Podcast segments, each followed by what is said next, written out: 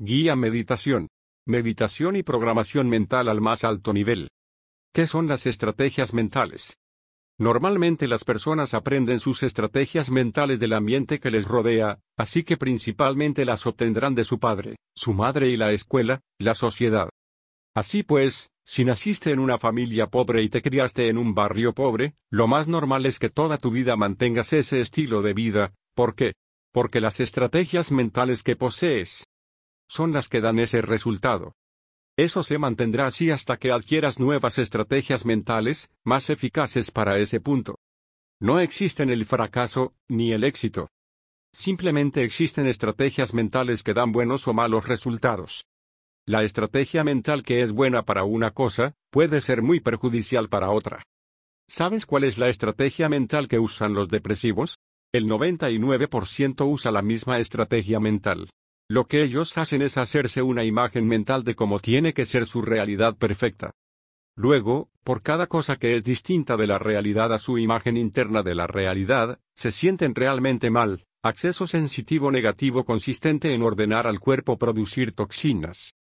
¿Dónde aprenden esa estrategia mental? Ellos aprenden esa estrategia mental en la escuela, ¿sabes por qué? Porque esa es la estrategia mental de la buena ortografía. ¿Sabías que en los negocios siempre se considera que cuantos más estudios tiene la otra persona, más posibilidades hay de que sea un ogro? Esto es porque cuantos más estudios tiene la otra persona, más posibilidades hay de que tenga una buena ortografía, ¿y por qué se tiene una buena ortografía? La estrategia mental de la buena ortografía, eficiente perfeccionista, es la siguiente. La persona visualiza en forma subconsciente la palabra escrita de cierta manera, si la imagen es la correcta. Él la siente bien. Pero si la imagen es incorrecta, la imagen se desvanece y esa persona siente una sensación muy desagradable por su cuerpo causada por toxinas que entran en su torrente sanguíneo. Esta es una técnica excelente para escribir bien, porque solo escribes las palabras que te dan buenas sensaciones. ¿Cómo adquirió esa persona esa estrategia mental? Muy fácil, con miedo. ¿Recuerdas ese dicho antiguo de la letra con sangre entra? Hoy en día, aunque ya no se pega con la vara al estudiante, como se hacía antes. Se usa un miedo quizás mucho mayor. El estudiante escribe mal una palabra, como por ejemplo burro, con V en vez de con B, el profesor se acerca al alumno. Le enseña su falta de ortografía, pone una cara de desprecio ante el alumno y dice ante toda la clase. ¡Qué estúpido eres! Ni siquiera sabes escribir burro con B. ¿Es que eres idiota? Ante esas palabras, que ya buen daño hacen, toda la clase, es decir, los veinte o treinta mejores amigos del alumno. Se echan a reír como locos burlándose del niño que cometió el error. ¿Qué es eso? Eso es el que según los psiquiatras es el mayor miedo de esta sociedad, el miedo al rechazo. Así que lo que el profesor está haciendo es, literalmente, causar en el alumno una fobia a las palabras mal escritas, pues cada vez que el alumno vea una palabra mal escrita, esta será un anclaje enormemente poderoso y negativo, hacia un recuerdo fóbico de miedo y vergüenza extrema. ¿Te das cuenta de cómo es esa estrategia mental? Imagínate que una de las cuatro estrategias mentales que tiene una persona, es la de la ortografía correcta, que técnicamente se llama la estrategia mental eficiente perfeccionista. Bien, eso le dará muy buenos resultados en el mundo ficticio que es el mundo de la escuela. Pero, ¿y cuando se enfrente al mundo real? Si usa esa misma estrategia mental lo tendrá crudo. Imagínate que usa esa misma estrategia mental para el amor y la felicidad, ¿qué ocurrirá? Que esa persona se hará una imagen mental de cómo tiene que ser su vida perfecta. Y por cada pequeña cosa que se distinga, sentirá una enorme desgracia. Es decir, a esa persona no le importará lo bien que le vayan las cosas, sino que le importará lo distinto que le van las cosas, frente a su imagen mental. Así que esa estrategia mental, por ser usada para lo que no debe usarse, será la que le cause a esa persona, una vez sea ya adulto, depresiones, infelicidad e intentos de suicidio. Decía una parábola que un padre estaba trabajando en su despacho cuando entró su hija pequeña al borde de un ataque de nervios, medio llorosa y compungida. ¿Qué pasa, hija? ¿Por qué estás tan deprimida? Es que mi mesa se desordena demasiado fácilmente. Guión dijo la niña. Enséñamelo. Fueron a la habitación de la niña, y ésta enseñándole la mesa le dijo.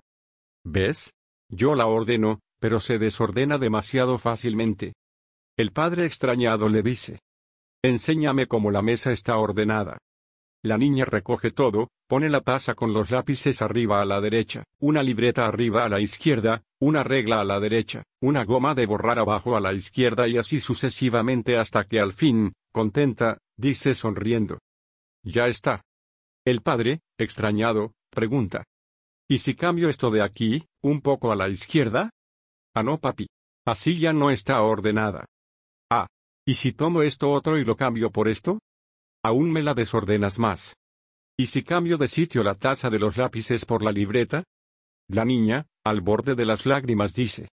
Papá. Me estás desordenando toda la mesa. No, hija, no, la mesa no está desordenada. Lo que pasa es que tú tienes muchas imágenes para que la mesa esté mal, y solo una para que esté bien.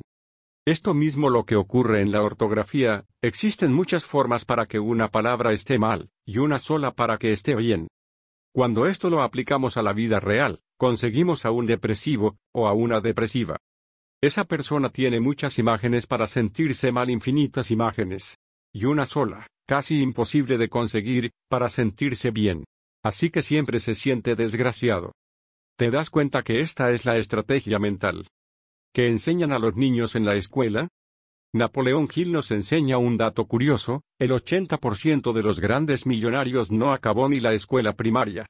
Esto era cierto hace 80 años, y sigue siendo cierto hoy en día, en el que el 80% de los grandes millonarios actuales, no acabaron ni los estudios más elementales.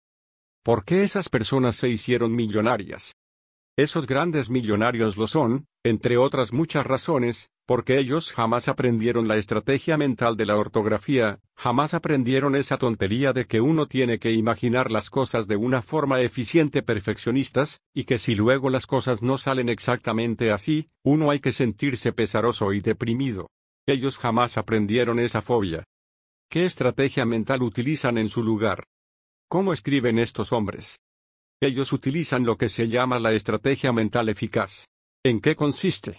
Ellos escriben fonéticamente, es decir, ellos primero escuchan una palabra, y luego, a partir de su sonido, ponen las letras que más o menos forman ese sonido. ¿Te das cuenta? Si ellos escuchan la palabra vive, la escribirán como vive, vive, vaibo vive como salga. Porque las cuatro combinaciones de esas letras suenan exactamente igual. Es decir, dicho con otras palabras, lo que ellos hacen es apañárselas como pueden, escuchan el resultado que desean, y hacen lo que pueden, con lo que tienen a su alcance, para conseguirlo. Es decir, su respuesta es mucho más adaptable. Naturalmente escriben fatal, pero, ¿qué ocurre cuando utilizan esa estrategia mental para la vida real? Ocurre que ellos siempre van a estar adaptándose. Ellos no van a perder tiempo lamentándose, y llenando su cuerpo de toxinas de depresión. Ellos simplemente ven cómo es la situación y comienzan a hacer algo para intentar mejorarla. El resultado es que, para ellos, las circunstancias no importan, siempre van a estar adaptándose y trabajando para mejorar su situación, y es esa perseverancia positiva la que les conducirá al éxito. Es importante comprender que ellos pasan por los mismos problemas y baches que todos, pero lo que cambia, es su forma de reaccionar ante esas mismas circunstancias. Es como cuando jugábamos a ser dioses con el subconsciente de Pepe, ¿te acuerdas? Los seis Pepes que tenían la estrategia mental eficiente perfeccionista se deprimían, y se ponían a quejarse en cuanto se enfrentaban a las dificultades. Sin embargo, el siete Mo Pepe, al que le habíamos cambiado el subconsciente para eliminar el muro de la fobia del eficiente perfeccionismo, por una lente de la estrategia mental eficaz, ¿qué ocurría con él? Que él se ponía a trabajar, Veía la situación como un reto, se ponía a trabajar con fuerza y acababa triunfando. Veamos otro ejemplo. Por seguir jugando a dioses, tomaremos a un mecánico llamado Pepe. Al mecánico Pepe 1 le damos una ortografía perfecta, y le ponemos a reparar un auto. Al mecánico Pepe 2, le damos una ortografía chapucera, y le ponemos a reparar el mismo auto. Ahora, hacemos que las circunstancias sean reales. Es decir, ninguno de los dos Pepes cuenta con todas las herramientas y piezas de repuesto que necesita. ¿Qué ocurre? Que Pepe 1 se siente fatal, e informa a su cliente de que no puede reparar el auto hasta dentro de una semana, que es cuando le llegará la pieza de recambio y la herramienta especial. Naturalmente el cliente se queja, se enfada y saca el coche del taller de Pepe 1 sin pagarle siquiera. Sin embargo, Pepe 2 no tiene problemas, improvisa una herramienta con un trozo de neumático viejo y un alambre torcido. Con él escarba cierta parte del motor. Luego toma una pieza parecida de otro tipo de auto, la lima un poco para adaptarla, la coloca, une la junta con un poco de cinta y listo. El cliente, contento por tener el coche listo en una hora, le paga generosamente y promete traer a sus amigos. ¿Significa esto que si tienes una buena ortografía, estás condenado al fracaso? No, eso solo ocurrirá si esa persona tiene solo cuatro estrategias, y no utiliza la de la ortografía, que en realidad es la estrategia mental eficiente perfeccionista, para la felicidad, el entusiasmo y la economía. Porque recuerda que una persona no tiene limitados sus estrategias mentales, puede tener tantas como quiera, así que es posible programarle la eficiente perfeccionista para escribir. Y la eficaz, mala ortografía, para la economía.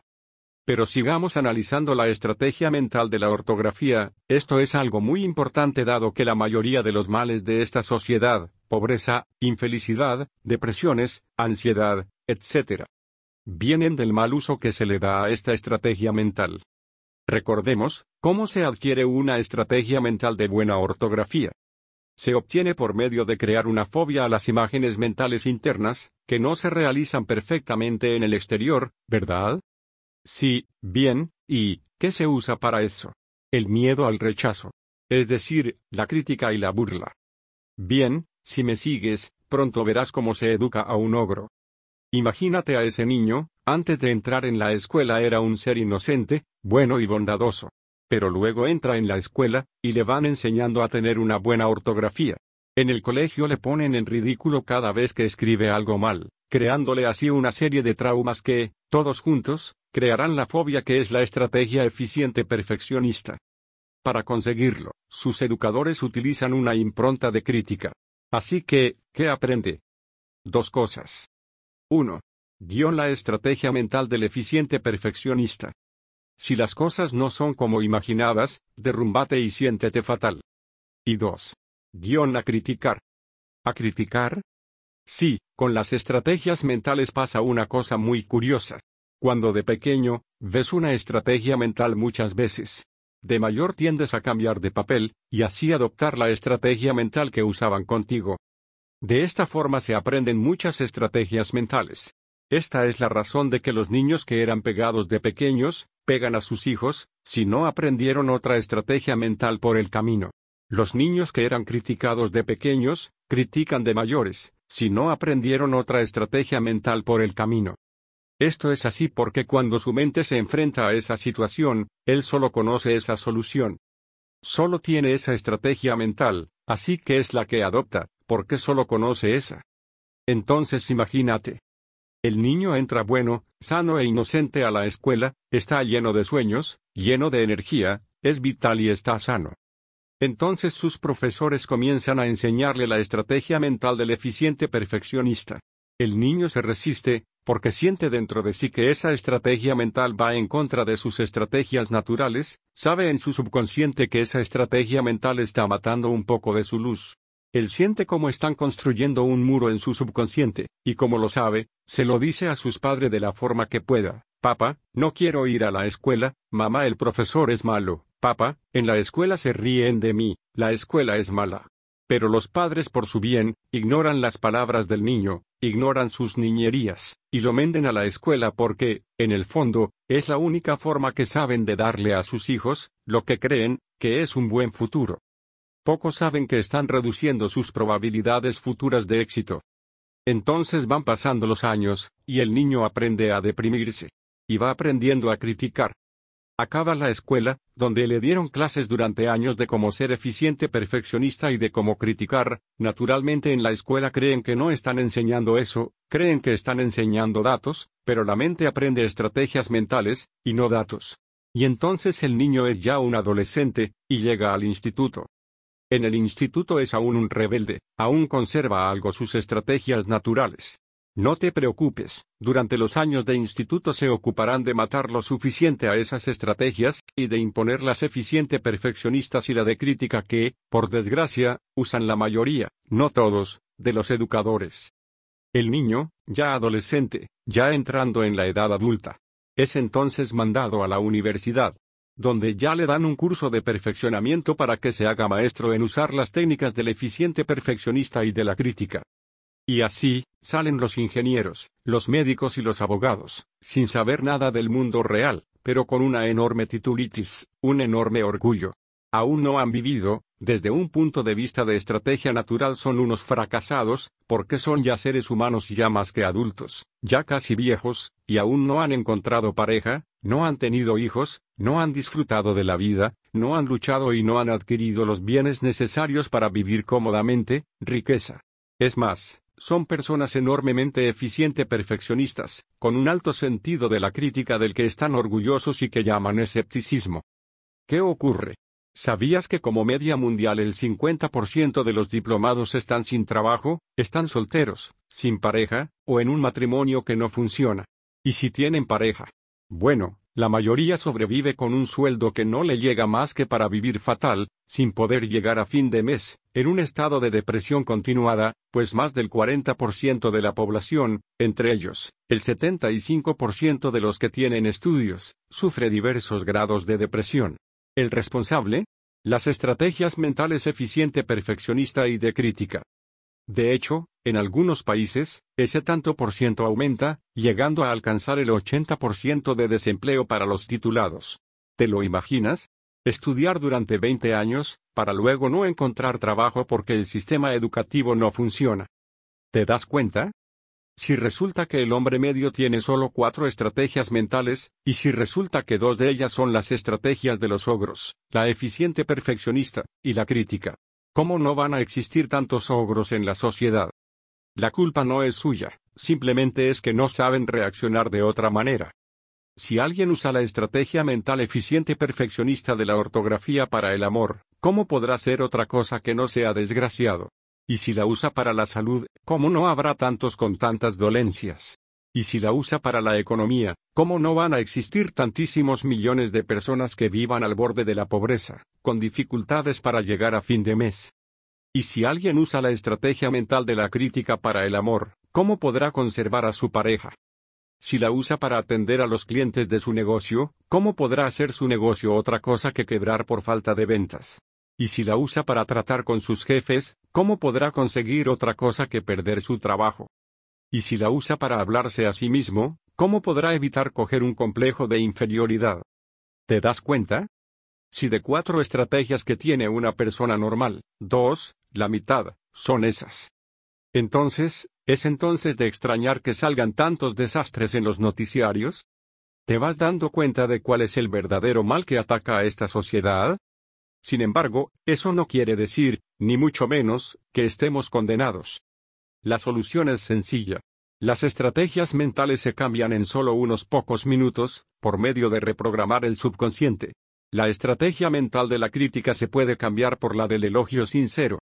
La estrategia mental del eficiente perfeccionista se puede cambiar por la del eficaz. Y es más, ni siquiera hace falta eliminarlas. Uno puede conservar su fobia a escribir mal para la escritura, y añadir, además, la estrategia mental eficaz, para usarla en otros aspectos de la vida. Y puede dedicarse a tener, no solo cuatro estrategias, sino cientos. Se puede ir coleccionando las estrategias mentales más eficaces para cada cosa que deseemos alcanzar, e ir implantándolas y anclándolas para ir transformándonos en un ser humano cada vez mejor, y más capaz. Pongamos un ejemplo de cómo la estrategia mental eficiente perfeccionista frena económicamente a las personas. Como sabrás, Internet es un nuevo mundo de oportunidades. El comercio electrónico, e-commerce, ha creado un nuevo concepto de negocio que proporciona la oportunidad de ganar verdaderas fortunas a aquellos que saben aprovechar la oportunidad. Tanto es así que existen profesionales de Internet cuyo trabajo es mostrar estas oportunidades y ofrecerlas. Son como asesores que te presentan oportunidades, y te muestran cómo aprovecharlas para poder triunfar. Sin embargo, si un profesional está ofreciendo una oportunidad o un producto a una persona por Internet, y resulta que esta persona es un ogro, ser un ogro significa que usa la estrategia mental del eficiente perfeccionista y la de la crítica, al mismo tiempo, entonces el ogro escribe al profesional algo como esto es una estafa, eres un sinvergüenza y voy a denunciarte para que acabes en la cárcel. ¿Por qué te dice eso esa persona? 1. Guión primero porque su imagen mental de cómo es un negocio honrado, no concuerda con la que le está llegando de tu negocio. Cosa normal, porque un negocio por Internet es muy distinto de un negocio físico. Ojo, eso significa que lo que él percibe, el cómo interpreta la realidad, es distinto de su imagen mental. Eso no quiere decir que no sea honrado en la realidad, sino que dentro de la mente, de las opiniones de esa persona, no lo es. Eso es lo único que le importa al eficiente perfeccionista. No le importa que la ley indique que es honrado. Solo le importa su propia concepción. De hecho, a esto se le llama psicosis en psiquiatría. Por eso los psiquiatras afirman que cerca del 80% de la población sufre de diversos grados de psicosis, porque en realidad la estrategia mental del eficiente perfeccionista es lo mismo que la psicosis, y pensar que es lo que nos enseñan para que tengamos buenas calificaciones y buena ortografía. Y 2. Guión porque él ha aprendido, que tiene que responder con críticas punzantes y dolorosas ante aquellas cosas que no concuerdan con su imagen mental. En realidad, el tipo está loco, por decirlo de una forma graciosa, y todavía está intentando hacerte un favor. Lo que quiere es causar una fobia al profesional hacia su trabajo, porque según su forma de ver las cosas no es algo correcto. Esto es así porque, recuerda el proceso. El tipo se hace una imagen mental de cómo deberían ser las cosas según su propia forma de pensar, la misma forma de pensar que le ha mantenido en la pobreza, la desgracia y la depresión durante toda su vida de adulto, entonces él se forma un prejuicio sobre qué cosa es tu negocio. Internamente compara su prejuicio, con su imagen mental. Y él juzga que son distintos. Como las imágenes son distintas, su fobia, se pone en marcha, activando una sensación fóbica altamente desagradable hacia el prejuicio que ha formado de tu negocio.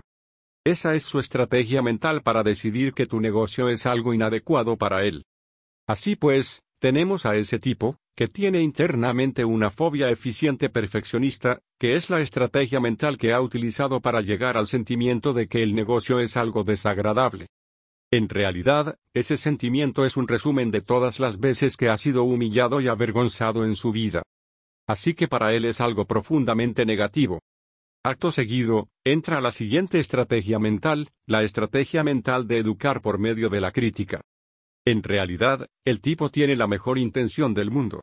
Él internamente se ve a sí mismo como el profesor de literatura que está riñendo al alumno, le está avergonzando, le está haciendo pasarlo mal, le está causando un trauma que le durará toda la vida, y le hará gastar miles de dólares en psiquiatras, es cierto, y lo sabe. Pero, en realidad lo hace por su propio bien, porque no puede escribir tan mal. Así que, como es un acto de compasión, humilla a ese niño, anda, que la estrategia mental tiene tela.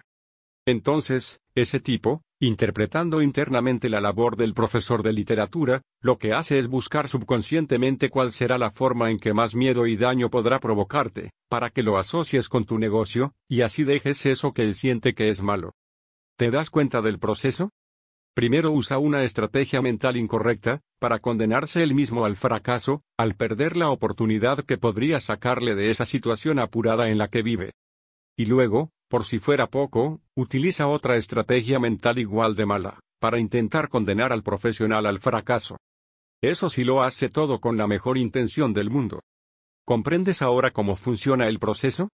Las estrategias mentales suelen reproducirse de esta manera.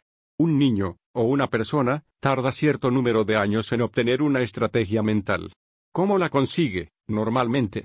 Pues o bien por medio de recibir durante años una serie de entrenamiento dolor-placer que le moldee esa estrategia mental, o bien por medio de verla en otra persona una y otra vez durante años, y reproducirla, con el paso de los años, en sí mismo. En programación mental le llamamos tiempo de experiencia eficaz al número de años que suele tardarse en adquirir una estrategia mental. Por los medios convencionales. Por ejemplo, un niño al que su padre lo critique un solo día, no adquirirá la estrategia mental de la crítica, porque no ha tenido tiempo de verla lo suficiente, en el supuesto de que no la viera en ningún otro lado. Sin embargo, si a ese niño su padre lo critica cada día, durante 15 años, ocurrirá que ese niño adolescente tendrá entre sus pocas estrategias mentales la de la crítica, ¿el resultado? Será un rebelde descontento, criticará la sociedad. A sus padres, estará descontento con todo y será un jovencito problemático. Ante eso el padre dirá no lo entiendo, intenté educarlo para que fuera un chico perfecto. Y justamente ahí estará el problema, ese chico habrá aprendido las estrategias mentales eficiente perfeccionista y de crítica, con lo que lo criticará todo y será sumamente infeliz y problemático, al menos hasta que aprenda nuevas estrategias mentales. En este ejemplo, la estrategia mental de la crítica tendría un valor de experiencia eficaz de 15 años. Naturalmente, siempre hay que recordar que ahora existe la tecnología para introducir nuevas estrategias mentales en solo unos pocos minutos, de esta forma, al reprogramar nuestro subconsciente, podemos abrirnos muchas más puertas en la vida. Es decir, una persona puede tener, conviviendo al mismo tiempo, la estrategia mental del eficiente perfeccionista, y del eficaz. Y es muy posible, que esa persona use la estrategia mental eficiente perfeccionista solo para escribir y la eficaz para los negocios. Así que, fíjate. Después de darte la lata durante media hora sobre los ogros, más que nada para informarte, descubrimos que si se tienen estudios, también se puede triunfar solo hay que cambiar la programación. De hecho, no hace falta eliminar la programación existente. Siempre se pueden añadir programas distintos. Y hacer que los anclajes correctos apunten hacia esos programas. De hecho, y dado que cada programa es eficaz para ciertos procesos, lo óptimo es no eliminar ningún programa, sino siempre añadir programas. De hecho, esa es la gran ventaja de la programación mental. Algunas disciplinas te obligan a dejar tus costumbres para adoptar otras nuevas. Por así decirlo, quieren eliminar tus estrategias mentales, para introducir las suyas y así crear réplicas de sí mismas. Esa forma de actuar es incorrecta. Gracias a la programación mental podemos tomar la estrategia mental de una persona e introducirla en otra, reproduciendo sus resultados instantáneamente.